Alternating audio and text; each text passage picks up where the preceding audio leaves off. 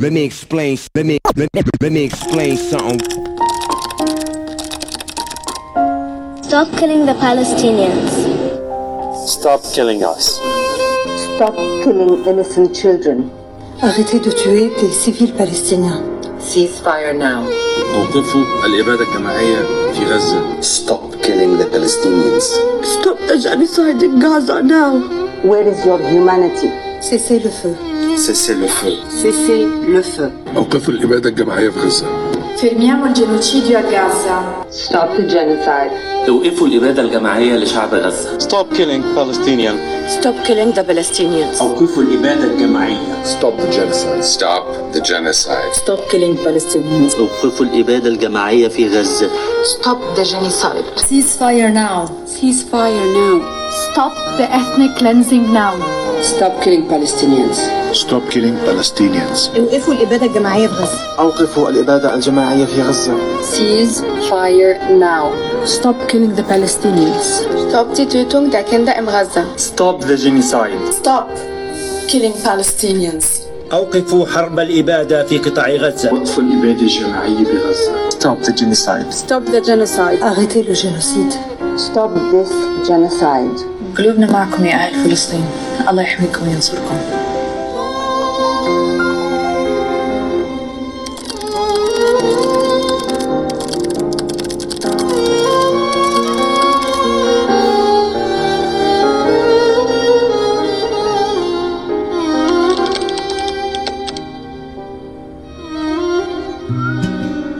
Caja sonora. Palabras, música, pensamiento.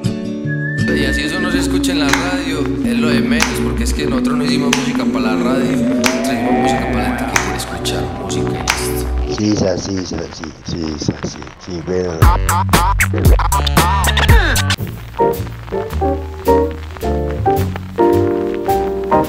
Caja sonora.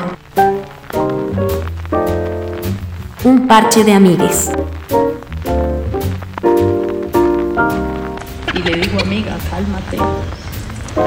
Porque ese veneno te hace daño. Palabras, pensamiento y resistencia.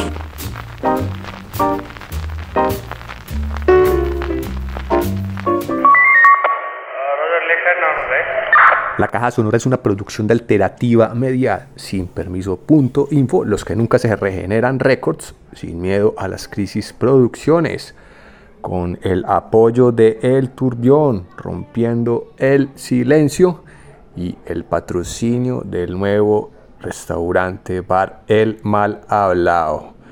Vaya, no se lo pierdan para que reciba un verdadero maltrato. Muy bien.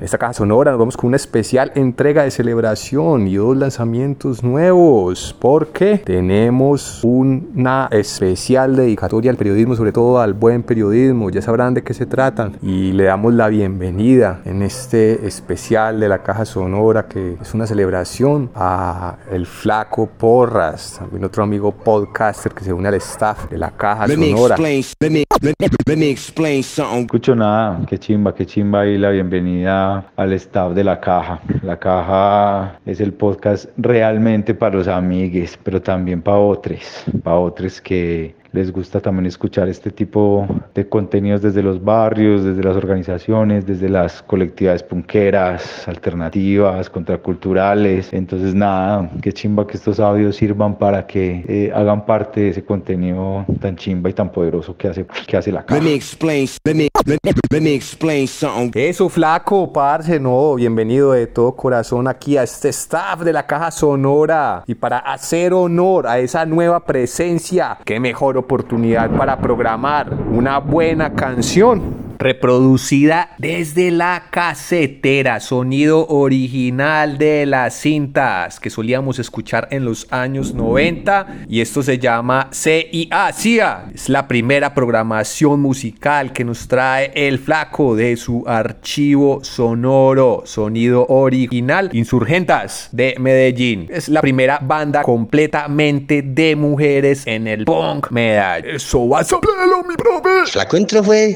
atacado. Pasando? Estoy en gonorrea. Traigan al que sea gonorreas, traigan al que sea. Pero mi quiso psicodélico me lo dan piro. Acá está con mis hijo de puta acá. Piro. Flaco, flaco, mentiras, parcerito. Yo soy así. Pero yo sí escucho las notas, claro. El profe me regañó por el interno. Este, escuché esto, dele play.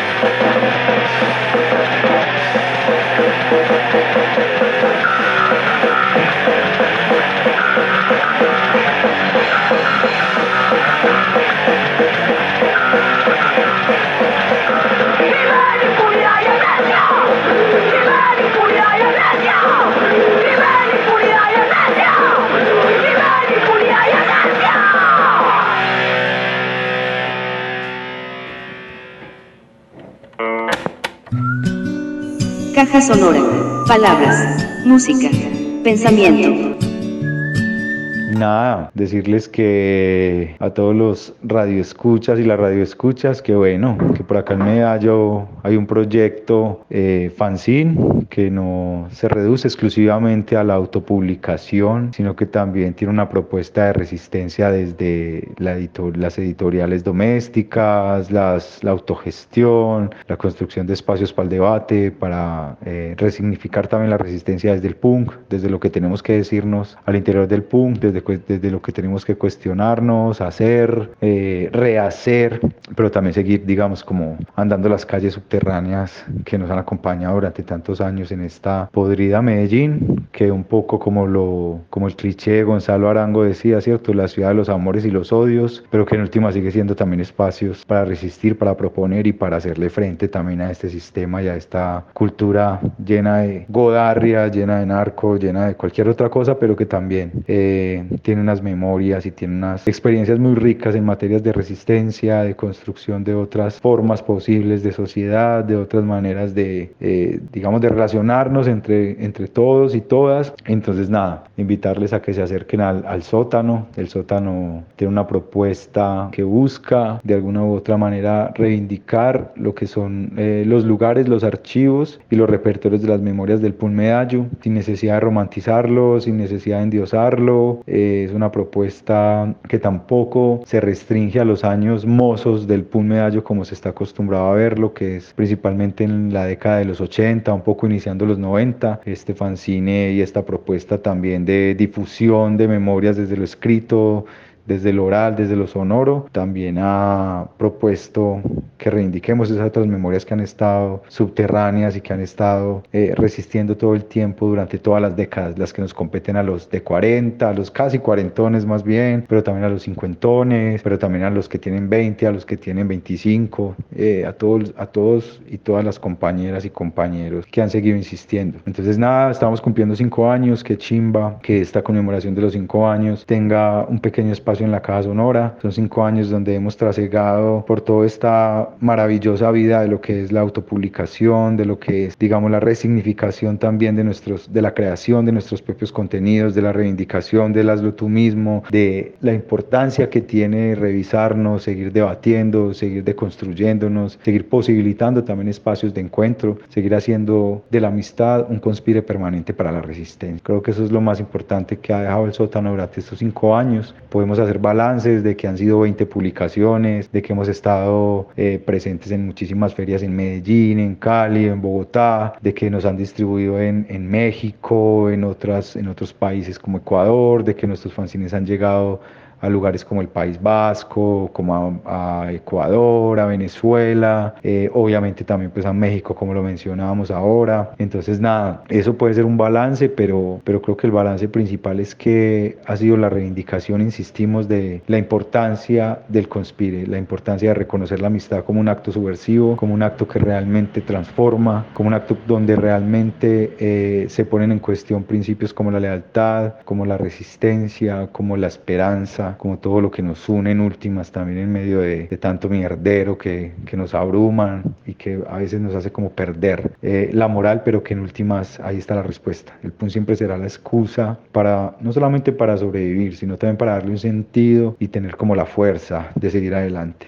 Eh, el PUN ha estado en nuestras laderas, en nuestras comunas mucho tiempo y, y, pues permanece, que es lo más importante. Entonces ahora aprovechar todo este tipo de, de escenarios, de apuestas de parceros, de parceras, de posibilidades de hacer juntos y juntas y de, eh, digamos, como que seguir reivindicando, insistimos mucho en eso, como la posibilidad también de que nos encontremos desde la diversidad. En el PUN estamos muchos y muchas con muchos intereses, con muchas particularidades, con muchas eh, identidades y eso es lo que realmente hace rico también este espacio, también hace eh, potente esta contracultura. Y bueno, nada, cinco minutos para decirles que acá en Medellín existe un fanzine que articula amistades, que conspira, que resiste y que desde el pensamiento, la palabra y la acción sigue proponiendo también y sigue reivindicando lo que queremos transformar de este puto sistema. La buena. Caja sonora, palabras. Pensamiento y resistencia. Excelente, flaco, aquí en la caja sonora festejamos esas efusiones de resistencia, nos provoca gritar y qué mejor escuchar Screaming, Jay Hawkins, I Am Lonely, eso es un live de 1999. Jay Hawkins, conocido por unos performances de piano y gritos. Escuchemos esto. Samplelo, mi profe. Jay Hawkins. I am lonely. I'm tired. I'm so weak. And I'm lonely. I hurt so bad. I won't feel the same. I don't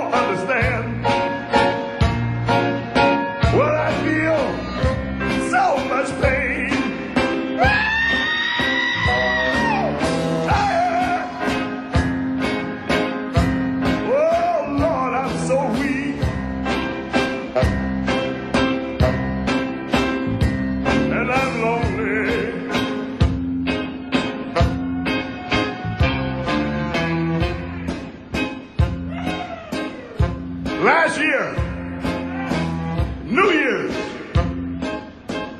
I was in Athens.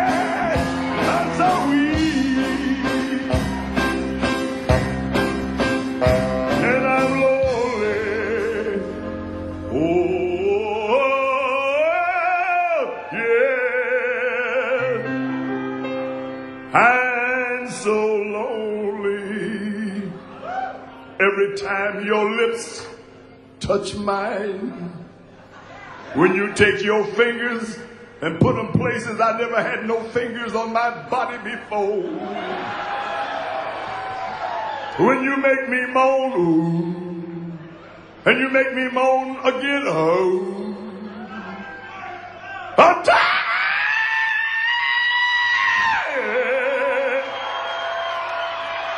And so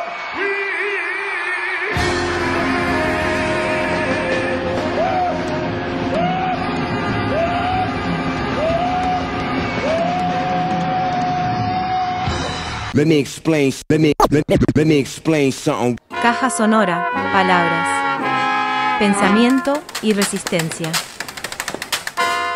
Oye, caja, caja, ¿qué más, parce? Es que estoy sin, sin, sin datos, entonces logré coger el wifi y, y ahí soy parce. eh, no escrito, pero sí tengo algo en la cabeza. Es como una reflexión de, acuerdo a lo que he escuchado de ustedes y la manera de, de, de cómo hacen la caja y, y esta evolución que tuve yo.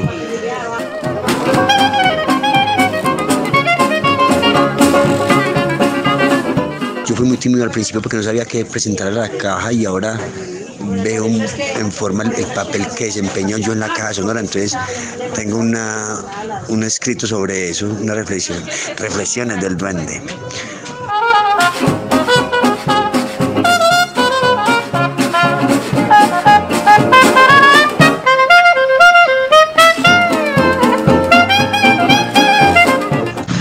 Tuve como, como una reflexión, o sea, me puse como el papel de escuchar la caja, como si no supiera cómo se hace, o si me entiendes, como oyente, como uno no participante. Y, y llegué al punto de admirar mucho la, la, la elocuencia que hacen a la hora de, si me entiendes, ustedes lo transportan a uno, huevón.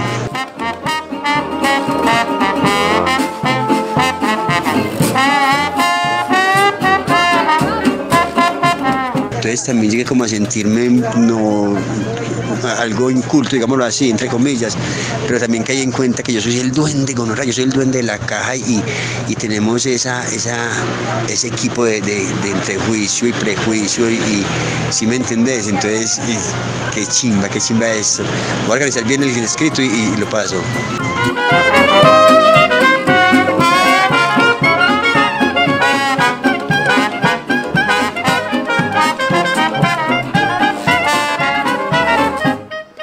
Ha sido una evolución muy buena, weón, porque yo al principio era muy tímido en, en quemando para la caja, en, en, en, si me entiendes, en qué historia, o como, como muy planillado. Ya, ya soy yo y me metí en el cuento de que soy, soy miembro de este cuento tan bacano y loco que, que una o dos personas así sea que nos escuchen, lo hacemos, weón. eh, Es muy bacano y sé que todo lo que mando es historia, weón.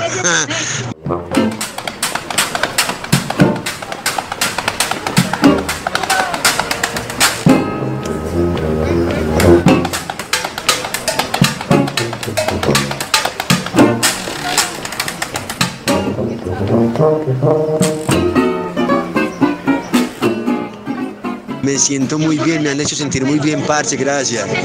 Es chimba la caja con profe, no, gracias, marica, gracias por, por presentármela, por hacerme oyente, hacerme participante, por todo lo que trajo en sí, el, conocer a- al demonio, a Rochi. No los conozco pues personalmente, pero uno ya crea cierto vínculo, weón. Eh, como pueden notar, estoy en un lugar muy, muy transitado. eh, la gente está folclórica, es sábado, usted sabe cómo es esto.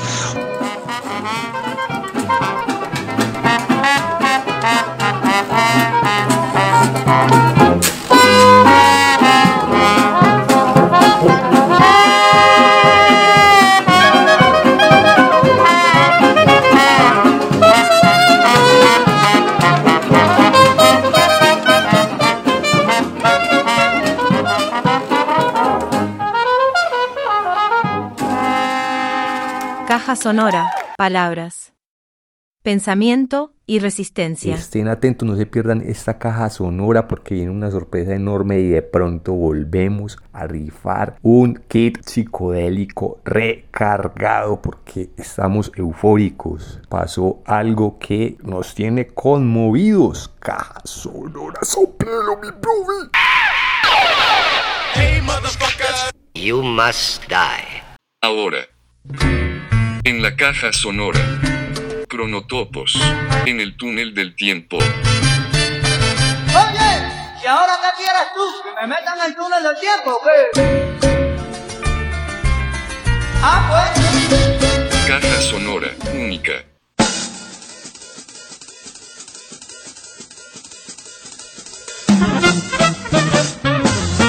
Caja sonora son palabras, resistencia y mucha contracultura. Veamos esto, prove los amplía por ahí en lo que estamos retransmitiendo.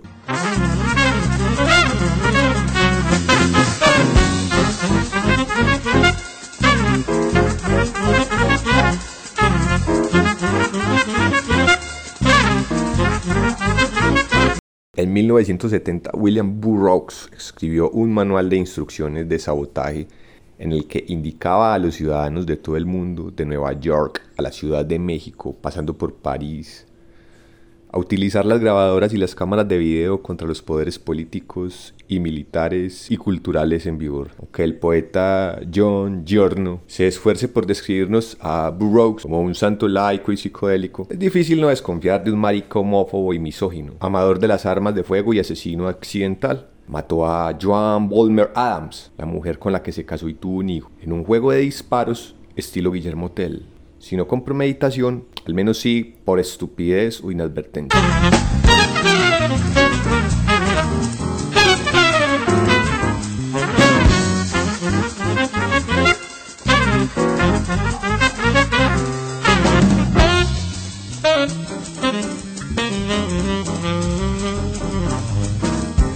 Pero a pesar de sus rasgos, que por graves que sean, no dejan de ser convencionales para un hombre blanco cis. Si pensamos en la cultura de la posguerra, que es misoginia, homofobia y estetización de las armas y exaltación de la violencia.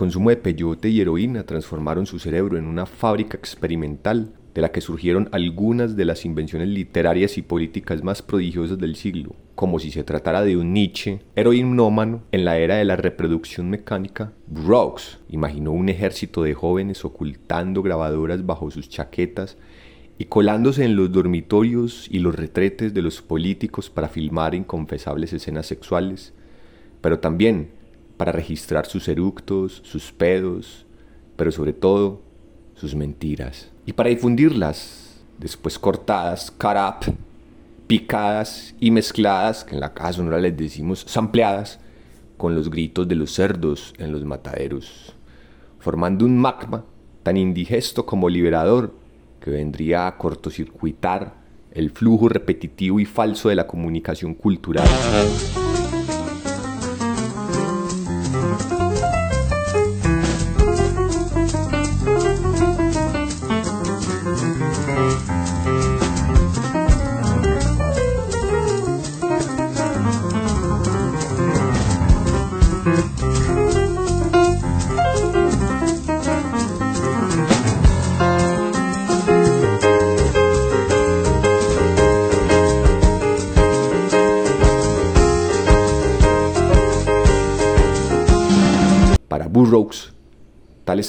De sabotaje tenían un objetivo terapéutico, casi orgánico. Estaban destinados a curar el cuerpo social, La comunicación de masas había generado una forma de contaminación contra la que solo era posible luchar a través de un détournement intencional de las máquinas de inscripción. La guerrilla electrónica era la única que podría, según el autor del almuerzo desnudo, liberar el virus contenido en la palabra y promover así el caos social.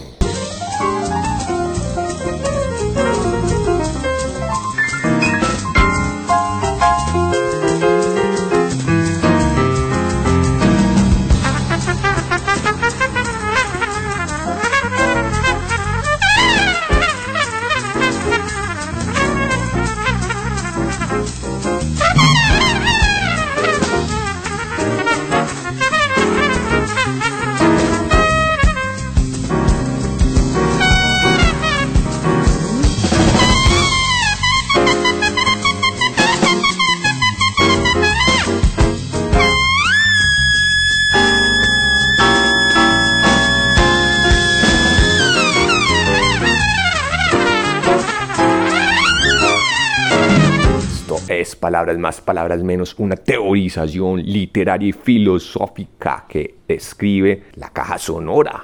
Paul B. Preciado en Disforia Mundi, su último ensayo publicado por Anagrama. Cualquier parecido con este ejercicio de sampleo para la guerrilla comunicacional es pura, pura y física. Coincidencia cuántica.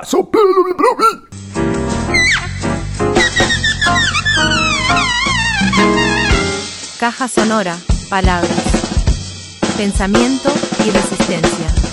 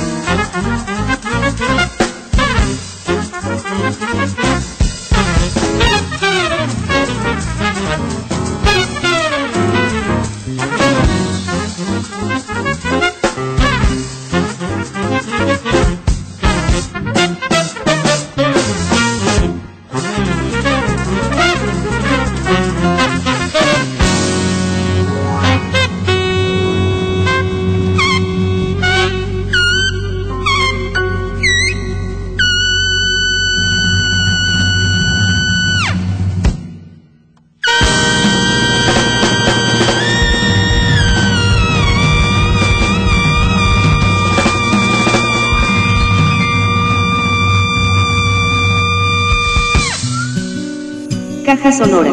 Palabras. Música. Pensamiento. You must die. Celebrando la vida porque por fortuna seguimos vivos y nos sorprenden las buenas noticias. En la caja sonora tenemos una exclusiva y nos encontramos con un amigo entrañable propio de la casa de la caja sonora quien hoy tiene para compartirnos grandes anécdotas. Demonio, por favor, prepare la nota de contexto. ¿Qué son los premios Simón Bolívar al periodismo?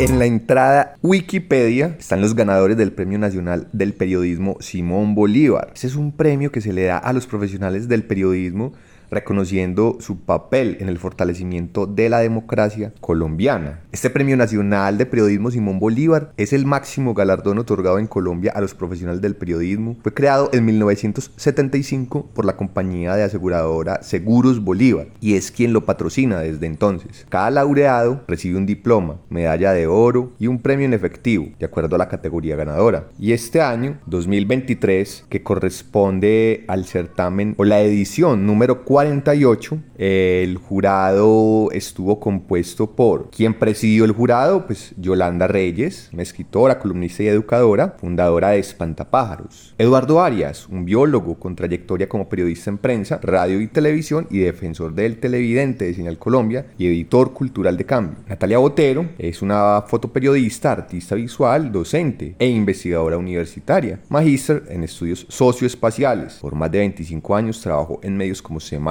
El Tiempo, El Colombiano y El Semanal de España. Una reconocida fotógrafa de quien hemos visto algunas de sus exposiciones en los museos abiertos en la calle, en el Museo de Arte Moderno de Medellín, MAM. Edwin Carvajal es doctor en teoría de la literatura y el arte y literatura comparada, magíster en literatura colombiana, decano de la Facultad de Comunicaciones y Filología de la Universidad de Antioquia. Jorge Orlando Melo, historiador y filósofo, magíster en historia latinoamericana, fue director de la Biblioteca Luis Ángel Arango, una gran institución colombiana, redactor del Boletín Cultural y Bibliográfico y Razón Pública y columnista de ámbito jurídico y el tiempo. Y Sandra Sánchez es historiadora y analista de medios en clave de poder y género, magíster en historia y cultura y doctora en historia, profesora del Centro de Estudios de Periodismo CEPER de la Universidad de los Andes. Y Adriana Villegas, comunicadora social, periodista y abogada, magíster en estudios políticos y candidata a doctora en literatura, profesora de periodismo de la Universidad de Manizales y columnista de La Patria.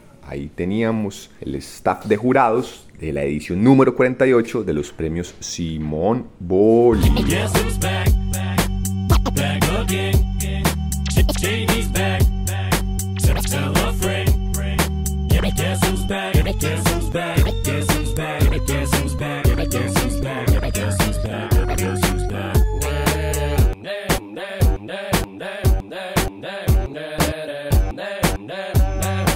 Ya nos acompaña Jorge Luis Mora Rocha Rochinea, el propio socio de la Caja Sonora. Maestro, ladrame, ladrame. Quien con un combo de amigos acaba de ser ganador. Se le acaba de denunciar, pero como esto es un secreto público y son eh, poquitos los que escuchan la Caja Sonora, entonces no pasa nada con comentar que nuestro amigo Rochi es premio Simón Bolívar a la crónica documental.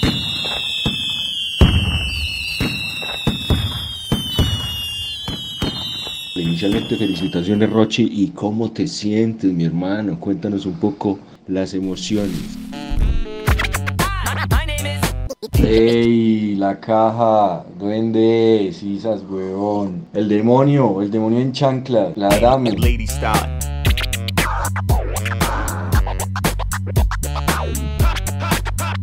Eso me alegra mucho, mi amigo Jorge Luis. Un abrazo inmenso, caluroso y afectivo al clan Mora Rocha. Empezando por la cabeza de ese clan, Viviana Rocha. Y por supuesto, don Fabio Mora. Un abrazo familia. Todos esos logros siempre son claniles. ¡Que vivo!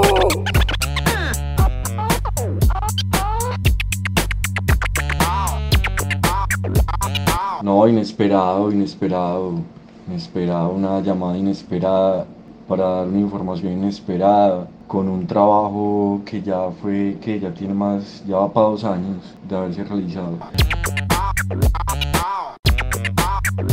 A que vean, el, compañero del Estado, el Rochi, y su grupo de trabajo y un grupo de trabajo se ganaron un premio Simón Bolívar con un documental. Y un abrazo, pues, caja. Espero disfruten esta charla y, y ya el profe y esta gente le contará más sobre este, esto que pasó con el Rochi. La buena, la buena, pues, gorroneas.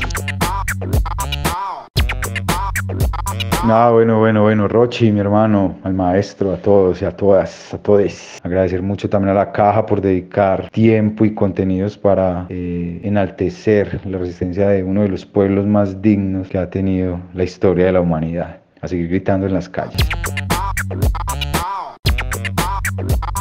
Contémosle un poco a la gente que escucha la caja sonora eh, y ahora que tenemos este cartel en el staff de la Caja Sonora. Ahora sí que nos va a escuchar la gente. Sí, sí, sí, sí, sí, sí, sí, sí, pero...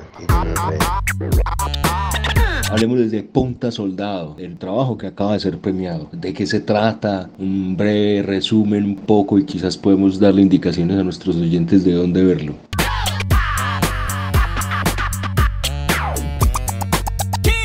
Caja sonora, palabras.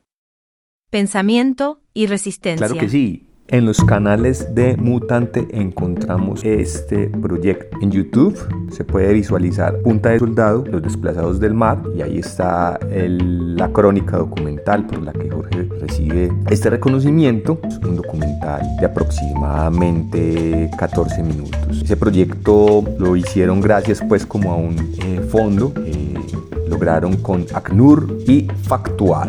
Y la crónica escrita también la encuentran en la página de mutante.org.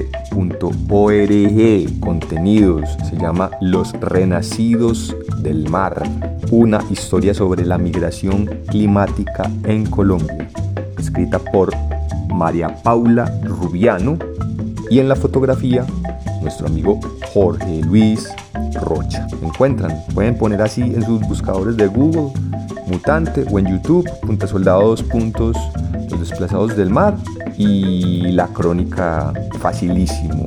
Sombrero, mi profe.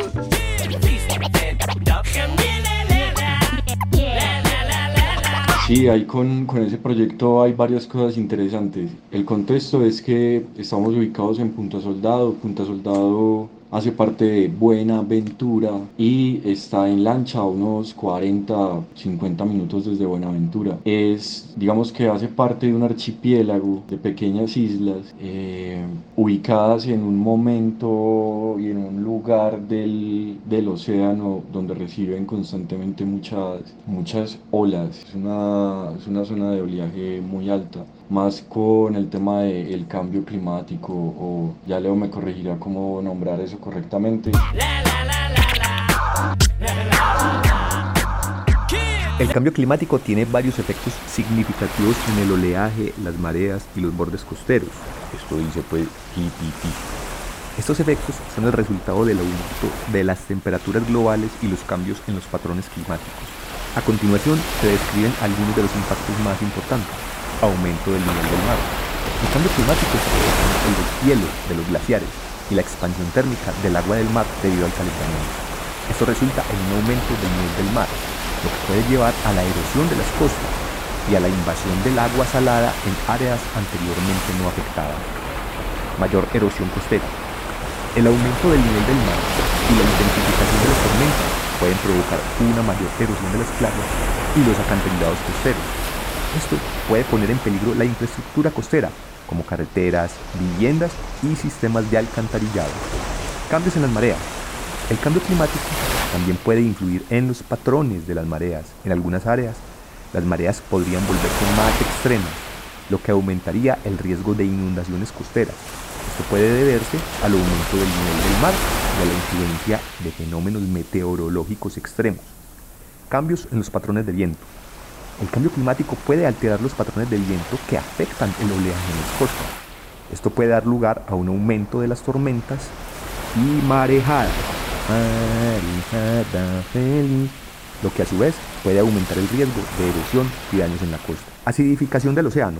El aumento de las concentraciones de dióxido de carbono CO2 en la atmósfera también tiene un impacto en el océano, lo que resulta en la acidificación del agua. Esto puede afectar a los ecosistemas marinos, incluyendo los arrecifes de coral y los organismos que forman conchas, lo que a su vez puede influir en la biodiversidad de los bordes costeros. Cambios en la distribución de especies marinas. El cambio climático puede influir en la distribución de las especies marinas, incluyendo las que habitan en las áreas costeras. Esto puede tener consecuencias ecológicas y económicas, ya que puede alterar los patrones de pesca y la biodiversidad local. En resumen, dice GPP, el cambio climático está teniendo un impacto significativo en el oleaje, las mareas y los bordes costeros. Estos cambios pueden tener graves consecuencias para las comunidades costeras, la infraestructura y los ecosistemas marinos. La mitigación del cambio climático y la adaptación a sus efectos son fundamentales para abordar estos desafíos.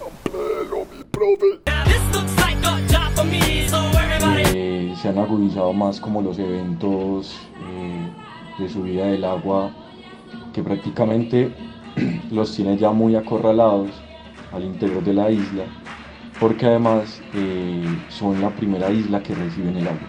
¿sí? O sea, es la primera del archipiélago. del archipiélago. Entonces detrás hay otras que ya están empezando a habitar y el territorio actual de ellos, que de por sí ya ha sido muy comido. O sea, en el video se muestran algunas imágenes justamente de lo que era hace 40 años. Just follow me, cause we need a little controversy, cause it feels so empty. El mar se está tragando la playa y por eso el subtítulo, digámoslo completo para que nuestros oyentes de la Caja Sonora ubiquen el premio, este material que haya sido premiado en internet.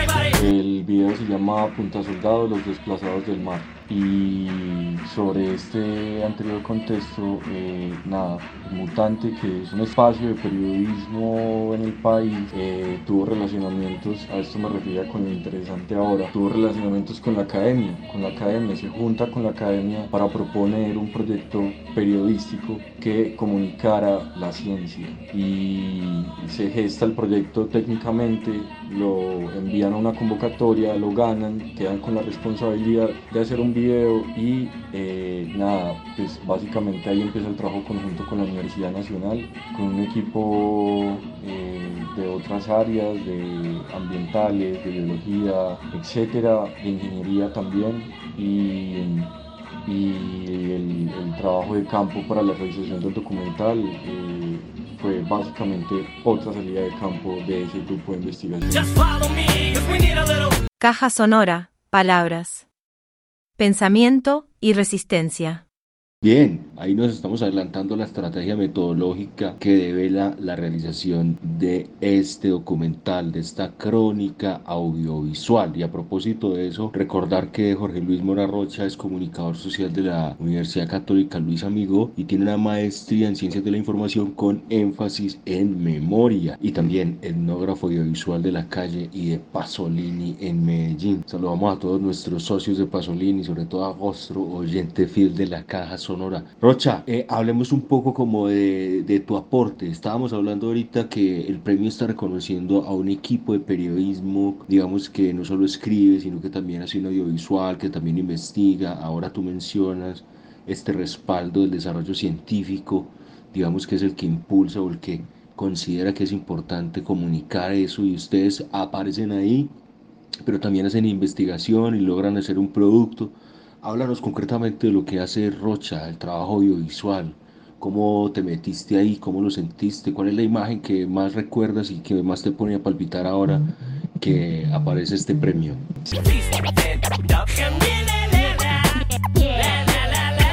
digamos que eh, todo el trabajo que venía haciendo la Universidad Nacional ya había tenido unos avances muy, muy valorables. Por ejemplo, justamente hablaba de la ingeniería porque junto con la comunidad se idearon una suerte de espolones y que a través de botellas de plástico eh, asemejaran el trabajo de los manglares y de sus raíces principalmente, que es justamente como filtrar el agua, como cambiarle su, Su velocidad, su, velocidad, su todo, cambiarla, básicamente.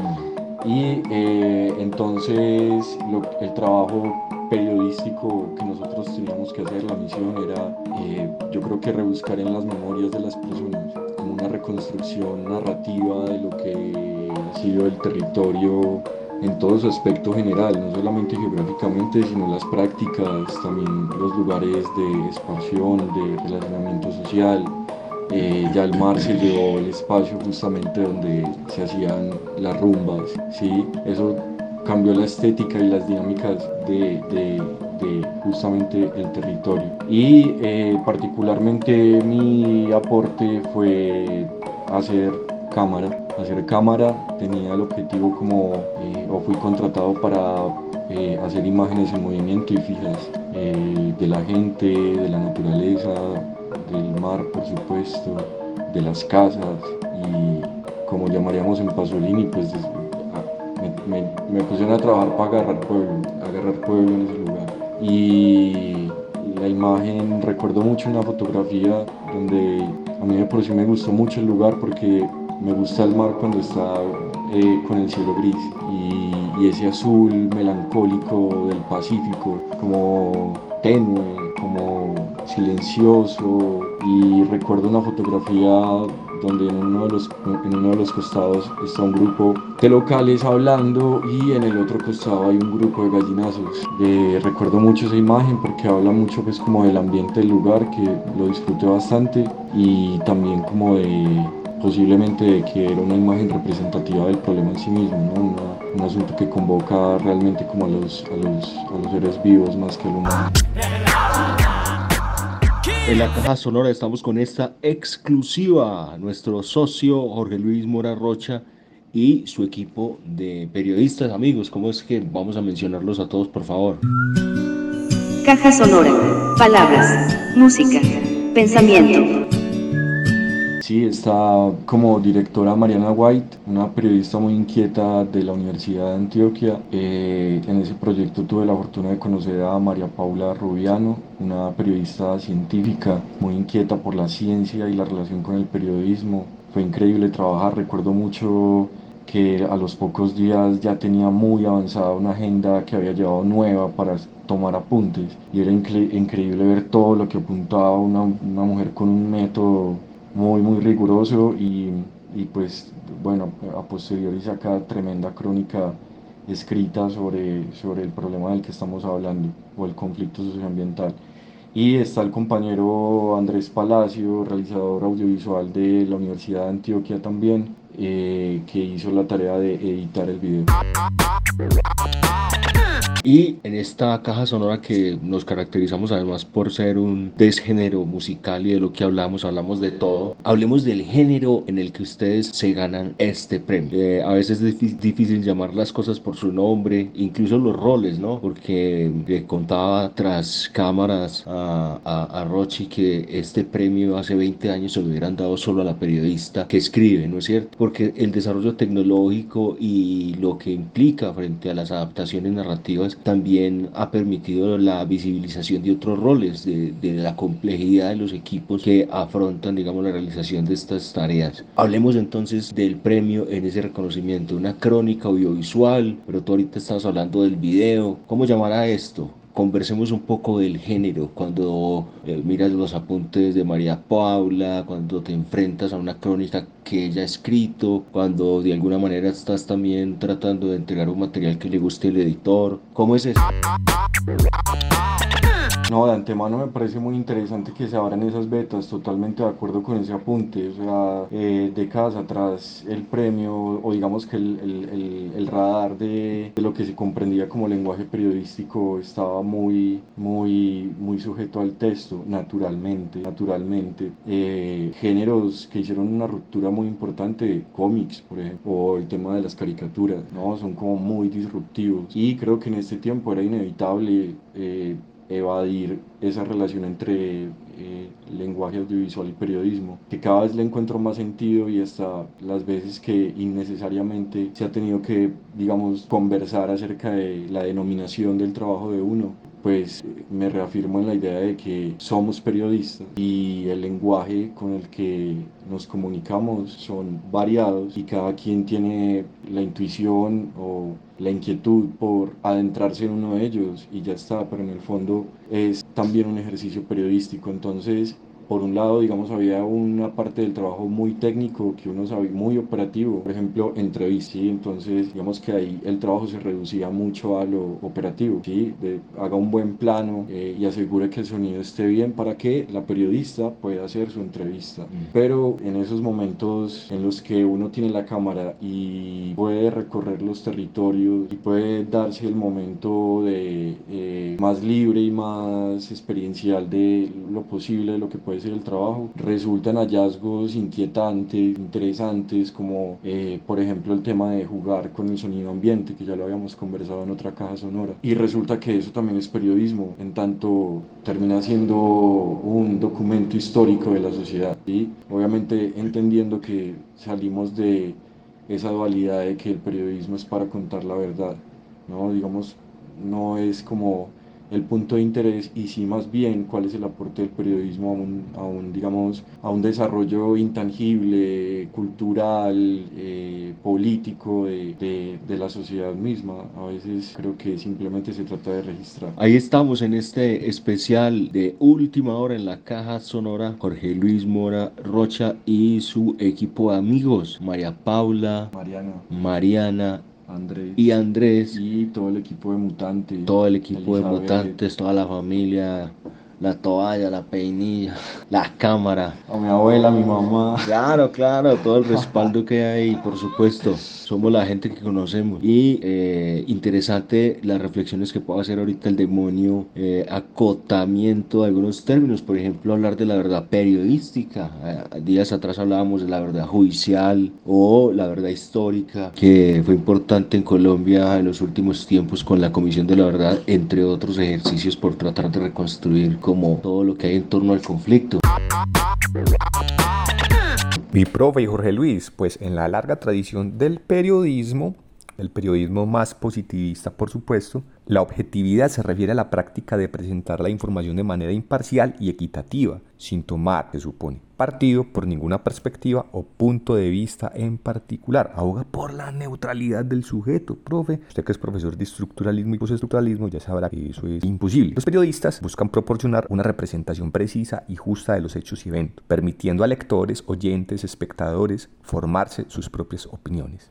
Para lograr esta objetividad se siguen ciertas pautas que incluyen, dice GPT. 1. Separar noticias de opiniones. Periodistas deben distinguir claramente entre la presentación de hechos y la expresión de opiniones personales. Las opiniones y análisis deben estar claramente etiquetadas como tales. 2. Verificación de hechos. Periodistas deben verificar la precisión, la precisión de la información antes de publicarla. Esto implica corroborar hechos con múltiples fuentes confiables. 3. Evitar sesgos. Periodistas deben esforzarse por evitar sesgos personales o ideológicos al informar. Esto significa no tomar partido, no favorecer a una perspectiva sobre otra y no permitir que opiniones personales influyan en la presentación de los hechos. Aclaramos que en la caja sonora somos absolutamente subjetivos, presentamos nuestra perspectiva, tomamos partido, somos imparciales y defendemos definitivamente unas vocerías, siempre más que todo del lado de lo popular, las comunidades, las resistencias, las mal denominadas minorías y ese gran etcétera. Así que esto no nos aplica tanto. Equilibrio y diversidad de fuentes buscar una variedad de fuentes y perspectivas al reportar una historia para garantizar una representación equitativa de eventos. Y, finalmente, precisión en el lenguaje, esto es importantísimo. Utilizar un lenguaje preciso y neutral al describir eventos y personas. Vaya Dios, que será un lenguaje preciso y neutral, pues habrá de ser un lenguaje poco adjetivado, se supone y que presente pocas valoraciones y adjetivaciones sobre lo que está presentando. Ha de ser entonces un lenguaje mucho más y preferiblemente descriptivo. La objetividad en periodismo es entonces fundamental para mantener la confianza del público en los medios de comunicación. Sin embargo, es importante reconocer que la completa objetividad absoluta puede ser difícil de lograr en la práctica ya que los periodistas son humanos y pueden tener sesgos inconscientes. Claro que sí, somos seres, somos personas. A pesar de ello, los principios de objetividad siguen siendo un estándar importante en la ética periodística. Y esta verdad periodística muy interesante, ¿no? Porque siempre estamos acostumbrados a pensar en el desplazamiento ligado a factores humanos como la violencia criminal, la violencia política, la violencia armada. Pero acá el subtítulo de este eh, trabajo periodístico, esta crónica audiovisual es de los desplazados del mar. Y obviamente, pues si hacemos un juego, pues también comprenderemos que al final ahí están los seres humanos como responsables del calentamiento o del aumento en el nivel del mar y todo lo que está afectando apoyando a esta comunidad. Sin duda, elementos como importantes que uno no cree que, que, que estén cercano a la experiencia que tenemos como en las grandes ciudades. Y no sé, me gustaría que nos hablaras un poco de esa comunidad, quiénes son, cómo sobreviven a eso, porque pues uno se imagina el desplazado de la violencia como tiene que irse a vivir a la ciudad, a mendigar. En este caso tú nos hablas de que se desplazan a las otras islas. ¿Cómo es eso? ¿Qué aprendiste de esa gente? No, mi, eh, digamos que las características básicas pues, o comunes de las comunidades costeras, eh, isleñas en este caso, ¿no? isleñas también, por supuesto, porque de todas maneras pues como que están muy conectadas con, a pesar de la distancia, de los 40 minutos en lancha, están muy conectadas con las dinámicas de, de Buenaventura. Y eh, me llamó la atención de alguna manera como esa evolución arquitectónica que han tenido al punto de tener casi que unas casas móviles, móviles. De hecho, conversando en una de esas caminadas por ahí, una señora me decía, es que, ah, no, es que mis hijos, si algo, porque estaba, era, digamos, la primera línea de las casas, ya de frente al mar, como no, si algo mis hijos levantan esta madera y tiramos más para atrás. Eh, eso, eh, eso contrasta mucho también como con una manera inevitable de no comerse el bosque, eso es imposible. Eh, y aún así están despelucando esa, esa isla.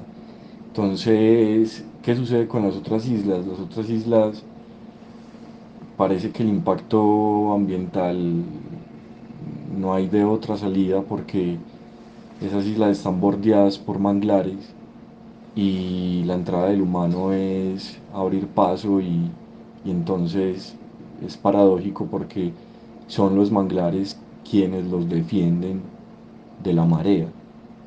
O sea, la naturaleza misma da eh, la solución la al solución. problema que crea ella misma, ¿no? Sí, estaba pensando en. Estaba pensando en, en estos días con, con quien me estaba conversando. Ah, bueno, que por ahí vi una publicación de un hongo que regenera yo no sé qué putas, que yo no sé qué se come. Y por ahí un comentario de la publicación decía como, la naturaleza es tan bella que nos da las herramientas para recuperarla. Sí, es como que todo el tiempo es esa, ese vaivén. Y bueno, eh, uno aprende de esas comunidades a escuchar. Me gusta mucho como, como estas comunidades a uno le enseñan a escuchar. Y, y es un buen campo de entrenamiento para la escucha. Ahí lo tenían en la caja sonora. Ahora tenemos el Simón Bolívar. No solamente al demonio y al profe, sino al propio Simón, al lado de Pedro, Palustre y toda esta gallada. De veras un reconocimiento, me siento muy halagado de ser amigo tuyo y de ser de los primeros que reconoció o que supo de, de este premio. Seguro que Duende Marcianarco y el demonio también estarán bien contentos. Y los invitamos para que sigan en la caja sonora porque para que se den cuenta que esta gente que está aquí es un staff de calidad. ¿O cómo fue que te dijeron? De excelencia. Unas palabras por este premio, señor periodista. No, eh, recuerdo hoy mucho a Dududio. Eso va, va, si hay que dedicar esto, va para ese hijo de puta, weón. Leo, por favor, al cierre, recordémosle a la gente quién es Dududio para que participen por otro kit psicodélico en la caja sonora. Y también va dedicado, por supuesto, a Gostro, campeón de natación en Río Negro. Eh, El nadadista que se volvió nadadista, ¿cómo es el cuento? eh, no lo vio venir primero que todo. Y después, eh, nada, una declaración de, de pasar de ser un nadadista escritor a un nadadista competitivo. Hey, Gostro, la buena, mi hermano. Felicitaciones por esa medalla, hijo de puta. Y felicitaciones para Rochi por este reconocimiento. Tenemos un amigo, Simón Bolívar. ¡Ey, demonios, a pleno! Caja sonora, palabras. Pensamiento y resistencia. Escuchemos sonidos recientes de la producción bonaborense, el White, Mi Buenaventura, en la producción Charlie Producciones, y esto lo descargamos del sitio oficial de El White, Mi Buenaventura. Ey, es el White, broda. Ah, Buenaventura, Colombia. Hay más. Ey. Con el tumbao exagerado. Wow. Con nuestro hablado que nos distinguen en todos lados. A donde vamos estamos pegados. Donde no se dice usted está feo si no está matado. Y ya ya vengo yo de Buenaventura. Donde las mujeres mueven con delicia su cintura. Donde los mediodías son de alta temperatura. Y somos arrechos, pero por cultura. Criado con chonta duro, borojo, cañarro con huevo, pescado frito y también. Biche, donde a mi vecina le gusta el chisme. Y si no lo hay, pues forma su bochinche. Donde no hay conocidos sino tíos y primos. Aunque no sea familiar, que es típico de mi ciudad. Ay. Puede faltar la comida, pero nunca para ir a rumbear. Ah, es el blanquito de Buenaventura con swing, recordando el tiempo del rumbulín. Mm, nunca sencillo, siempre con bling bling. Ey, ey, ey, ey. A ti mi Buenaventura, donde se respira siempre sabrosura. A ti mi Buenaventura, eh, eh, eh, eh. A ti mi Buenaventura, se respira siempre sabrosura. A ti mi Buenaventura, eh, eh, eh. La señora de la manga y el del cholao. Dos piedras van de cancha descamisado. Un frescolín para el deshidratado. Y hasta las argollotas se vende el pescado. La doña Galimbeda. No faltan las amedas. El desorden la primera. Y la gente chicanera. Como tocaba, como se oía, como repicaba esa marimba. Y como tocaba, como se oía, como repicaba esa marimba. Y que suba, que suba, que suba la marea. Con el golpe del currulao todos se quedan. Y que suba, que suba, que suba la marea. Con el golpe del currulao todos se quedan. Un trago de 5 y uno de 50. Que no me importa cuánto sume la cuenta. Quiero que en el corrinche la gente sonría. Y si se acaba la plata, el de la tienda me fía. Ay, mi coja a su marido. Pa' que se le quite la rechera. Ay, mi coja a su marido. Pa' que se le quite la rechera, rechera. A ti mi Buenaventura, donde se respira siempre sabrosura. A ti mi Buenaventura, eh, eh, eh, eh. A ti mi Buenaventura, donde se respira siempre sabrosura. A ti mi Buenaventura, White Brother, no hay más. ah. Buenaventura, Colombia. Charlie Producciones, hey. Jay Henry. A ti mi Buenaventura. A ti mi Buenaventura. Eh, eh, eh, eh. A ti mi Buenaventura.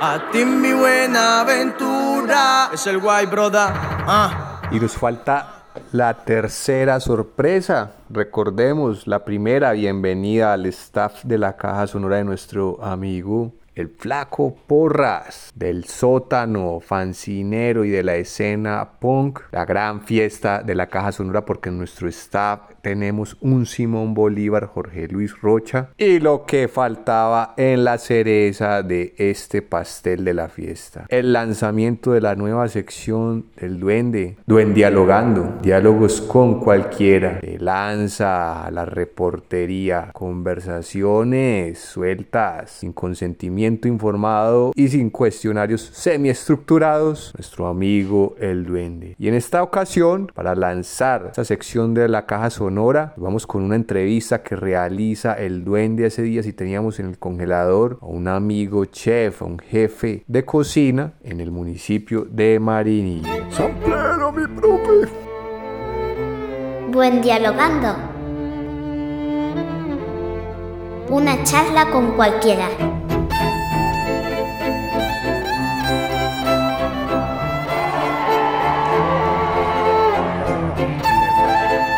Oye, Caja Sonora, ¿qué tal?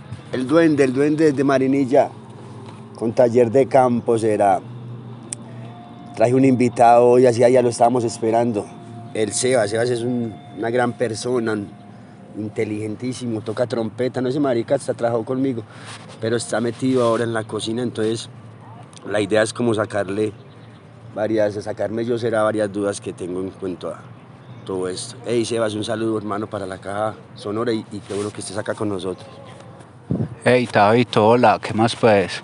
Eh, un saludo para toda la caja, para todos los que nos escuchan, desde Marinilla, eh, A darle. a darle, a darle. Sebas, eh, Sebas, en cuanto a esto de, de- de lo que te voy a preguntar, yo abro un paréntesis aquí porque Sebas, yo lo conocí trabajando conmigo también, también trabajó en el gremio de la construcción, pero yo sí quiero saber cuándo, cuándo fue, o cuándo despertó, cuándo fue esa chispa de, de hijo de puta, a mí me gusta cocinar y más por este lado.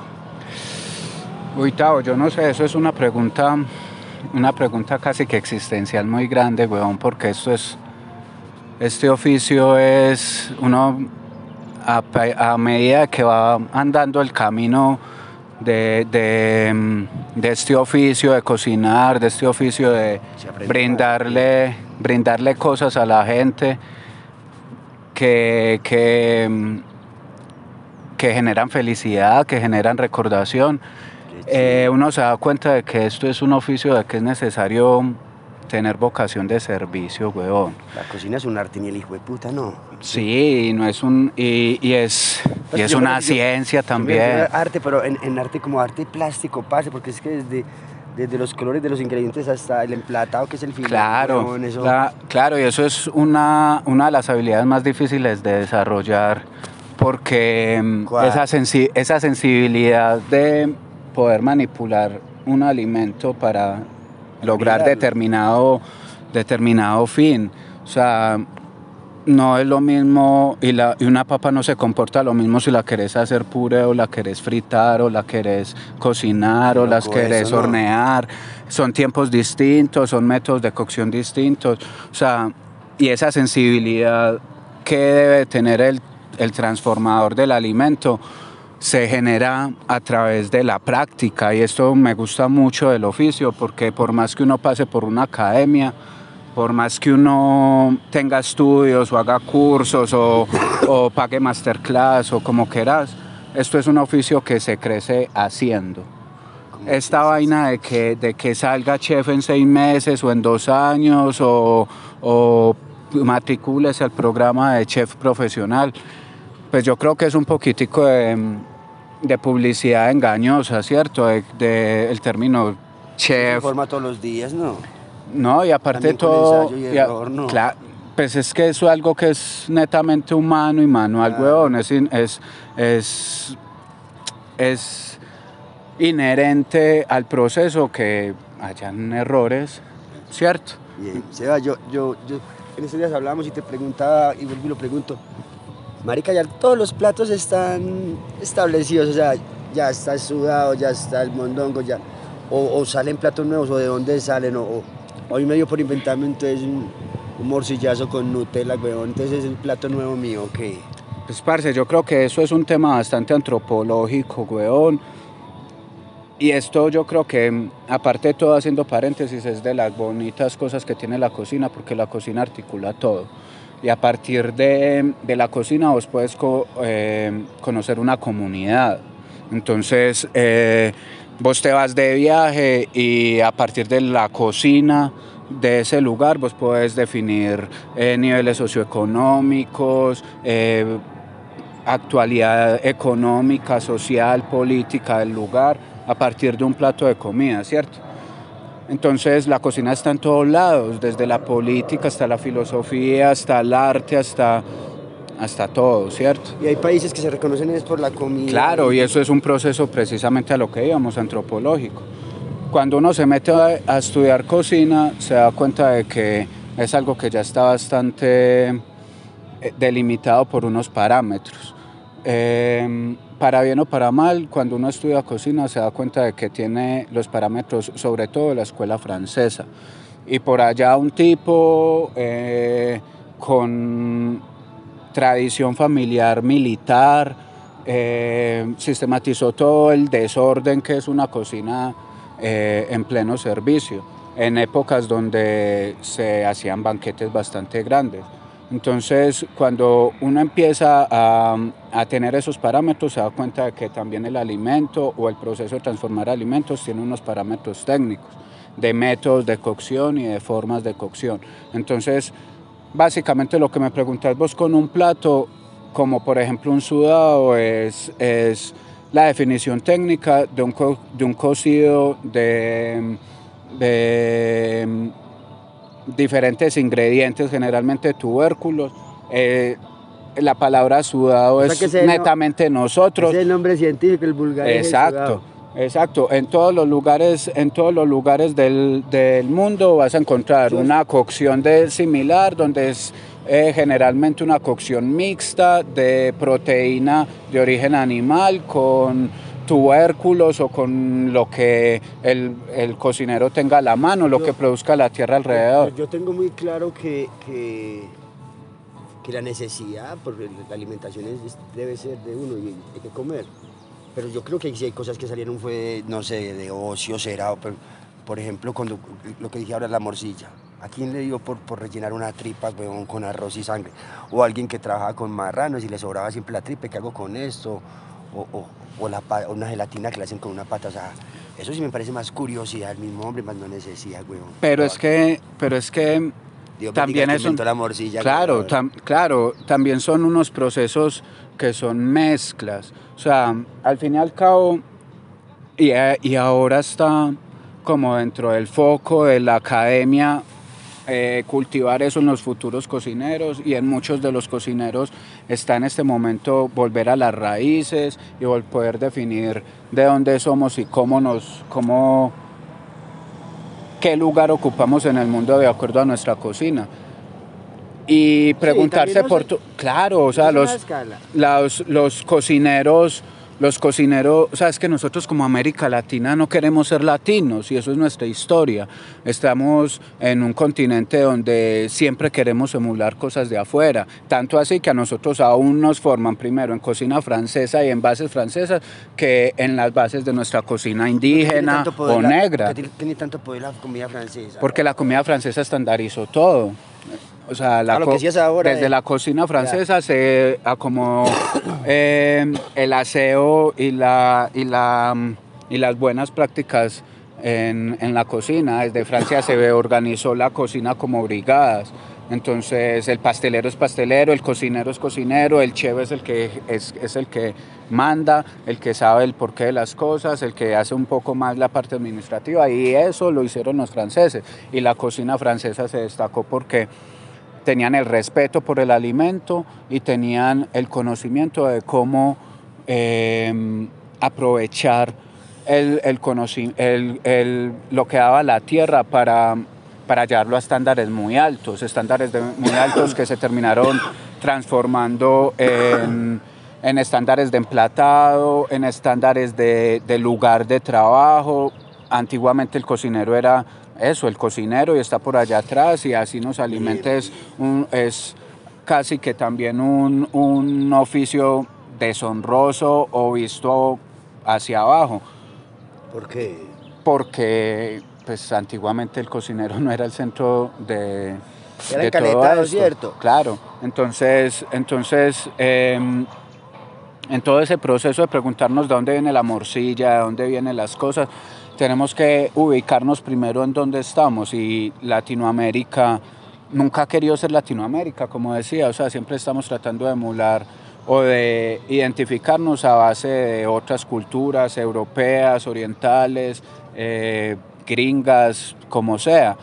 Y ese es el llamado que hacen cocineros muy buenos ahora, cocineros que están en el mapa ahora. eh, y a eso, y a eso iba antes cuando te decía que qué chimba este espacio, weón, porque es que cuando uno se pregunta como cocinero qué hay que hacer, de pronto hay que hacer un poquitico de esto, preguntarnos estas cosas para que, para que podamos ubicarnos un poquitico de dónde venimos. Entonces estamos rodeados de cocina negra, de cocina indígena, de cocina que Sí, mezcla un montón de cosas. En la costa tienen un montón de, de- de, mm, tradiciones que son como medio árabes, medio hindúes, medio de por allá de ese lado. Tenemos a Perú que tenemos una cocina Nikkei, una mezcla japonesa con la cocina de ellos impresionante.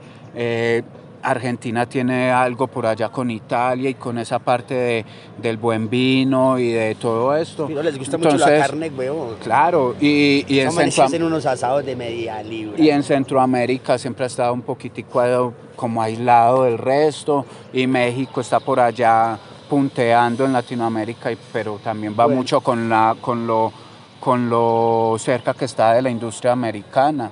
Y eso nos dice mucho porque usted ve y la cocina no se libra de que las tendencias que se dan en México se re- terminan replicando tarde o temprano en esta parte del mundo. Entonces uno puede ir previendo las modas culinarias o lo que está en tendencia o lo que tal, de acuerdo a lo que pasa allá también. Y es triste que nos definamos nosotros a partir de lo que pase allá, ¿cierto? Porque nosotros no conocemos esa tradición colombiana, no conocemos lo que da la tierra, no conocemos muchas de las cosas, muchas de las cosas que se producen acá el gobierno las importa.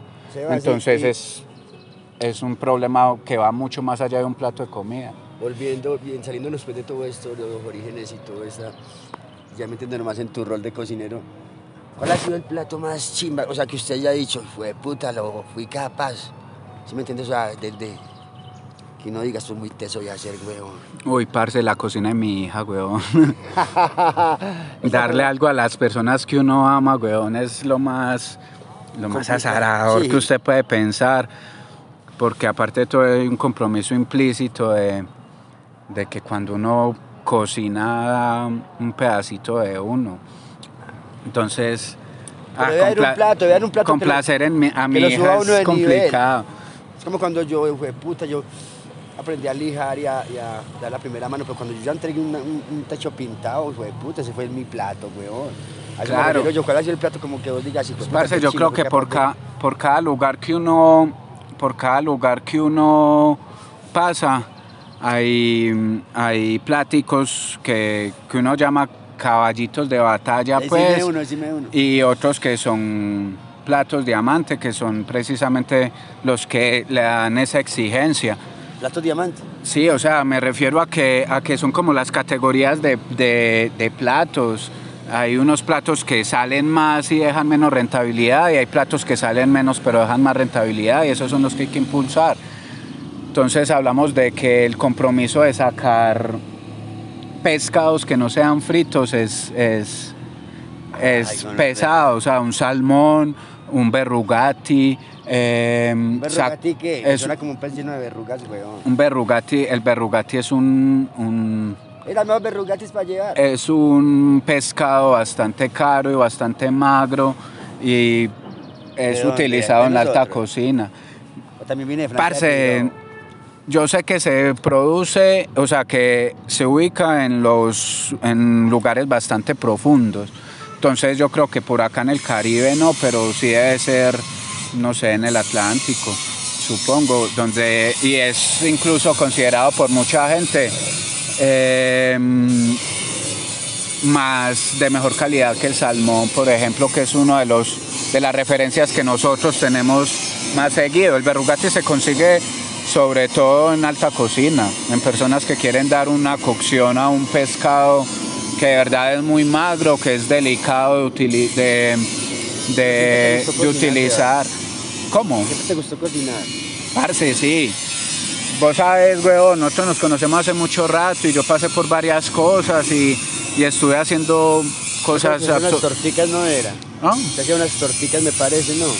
Pues yo empecé, pues fue lo, lo primero que hice, pero después de graduarme. El cocinero tiene que saber de todo eso también. O no, yo soy cocinero, me voy por el lado de la repostería.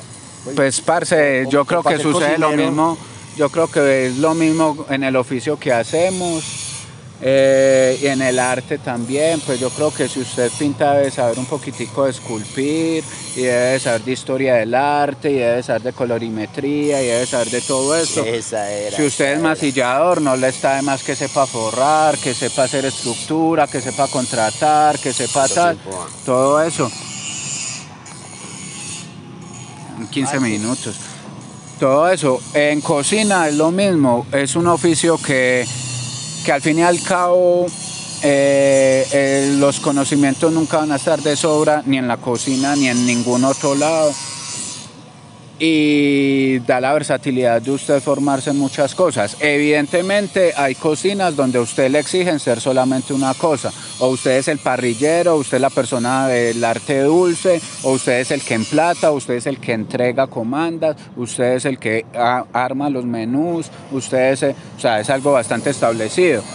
Pero como la cocina es como la vida, weón, se da la posibilidad de que por alguna eventualidad usted tenga que cubrir una zona que no es suya y es mejor si tiene unas bases, si es un, pues si tiene un conocimiento previo de, de cómo se hacen esas preparaciones del lugar. Por ejemplo, esta semana, weón, yo estoy en el lugar donde estoy, estoy emplatando y en zona caliente, no me muevo de ahí, fogoneando y emplatando para entregar. Y la chica de los postres se enfermó, weón. ¿Me entendés? Eh, Y ella empezó turno, y ella empezó turno y le tocó irse. Entonces, ¿qué? El, el emplatado es un lugar que otros compañeros pueden hacer. Me mandaron a mí a los postres. Ey, pero para ser cocinero también hay que tener esa, esa chispita de, como usted decía, de vocación, de amor. eso Sí, no- claro. Eso es inherente, huevona, a poder ser un buen cocinero. Independientemente de todo, también es un gremio que se da mucho por la ¿Qué influye necesidad. Eso, Sebas, eso es un Claro. mito más que todo. Si ya voy a puta mal geniado a trabajar. Parce, no, es- de mala gana, tenga los suyos y No, y es una. Es que la cocina no se hace individualmente, huevón. Pero se afecta el sabor. Claro. Los ingredientes son básicos. Claro, claro. Venga, yo le hago los espaguetis que le hacía a su mamá a ver si saben igual. o, el, Bien, o bien, lo- bien, o el arrocito con huevo antes de irse a trabajar. Y dos tajas de maduro. Y, Bueno, es la, Sebas, misma, y es la misma y es el mismo taja de maduro. Le puede saber muy rico, pero lo que usted prueba está ligado a lo que a lo que usted es y lo que usted y lo que usted recuerda. Lo lindo de viajar precisamente es eso. Finalizando esta vuelta. Oye, caja. La charla chimbita con el, con el Sebas y, algo aprendí hoy bastante, weón. Yo, yo estaba como enfocado en otras cosas, pero salió más interesante, Sebas. Que bueno, te agradecemos mucho, weón, que, que hayas estado en la caja sonora, a que te despidas y, y, pedite un disquito, el que quiera la caja pone de todo, la caja sonora. Ey, espero haya otra oportunidad para hablar más de, de esto, Tao. La alimentación es, es, es un arte, es una ciencia, es algo bastante bonito. Eh, y nada, lo que uno se pregunta muchas veces qué hay que hacer para divulgar placer, es, es un poquito de esto, de preguntarnos, de, de- de divulgar un poquito lo común, lo, el día a día de, de todo esto que, que nos rodea. Ah, parce, la cocina es, la cocina es, Así que me vas a pedir la canción, weón. es un movimiento y, parce, yo quiero pedir la canción Movimiento de Jorge Drexler. Ya, ya escuchó, profe. O demonio, busquen a, a quién. Jorge Drexler, uruguayo. Ya, hijo. Sebas, un placer, parcerito. Ey, La buena, hermanito. claro, quiero la bastante. buena, saludos a todos. Hasta Apenas nos pusimos en los pies, Comenzamos a migrar por la sabana, siguiendo la manada de bisontes, más allá del horizonte, a nuevas tierras lejanas. Los niños a la espalda y expectantes, los ojos en alerta, todo oídos, olfateando aquel desconcertante paisaje nuevo, desconocido. Somos una especie en viaje. No tenemos pertenencias, sino equipaje. Vamos con el polen en el viento. Estamos vivos porque estamos en movimiento. Estamos quietos, somos trashumantes, somos padres, hijos, nietos y bisnietos de inmigrantes. Es más mío lo que sueño que lo que toco. Yo no soy de aquí, pero tú tampoco. soy de aquí, pero tú tampoco,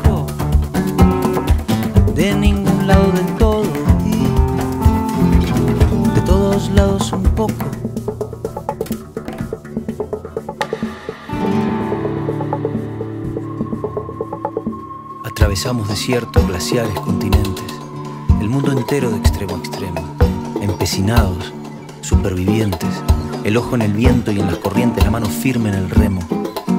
Cargamos con nuestras guerras, nuestras canciones de cuna, nuestro rumbo hecho de versos, de migraciones, de hambrunas. Y así ha sido desde siempre, desde el infinito. Fuimos la gota de agua viajando en el meteorito, cruzamos galaxias, vacío, milenios, buscábamos oxígeno,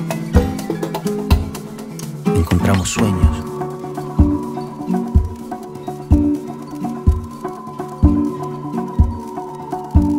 Apenas nos pusimos en dos pies y nos vimos en la sombra de la hoguera.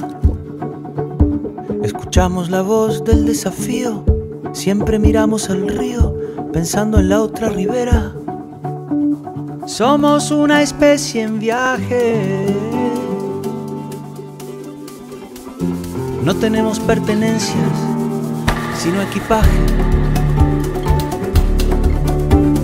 Nunca estamos quietos, somos trashumantes, somos padres, hijos, nietos y bisnietos de inmigrantes. Es más mío lo que sueño que lo que toco.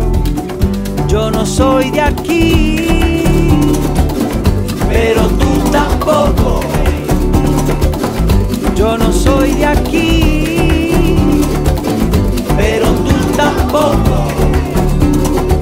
De ningún lado del todo y de todos lados un poco.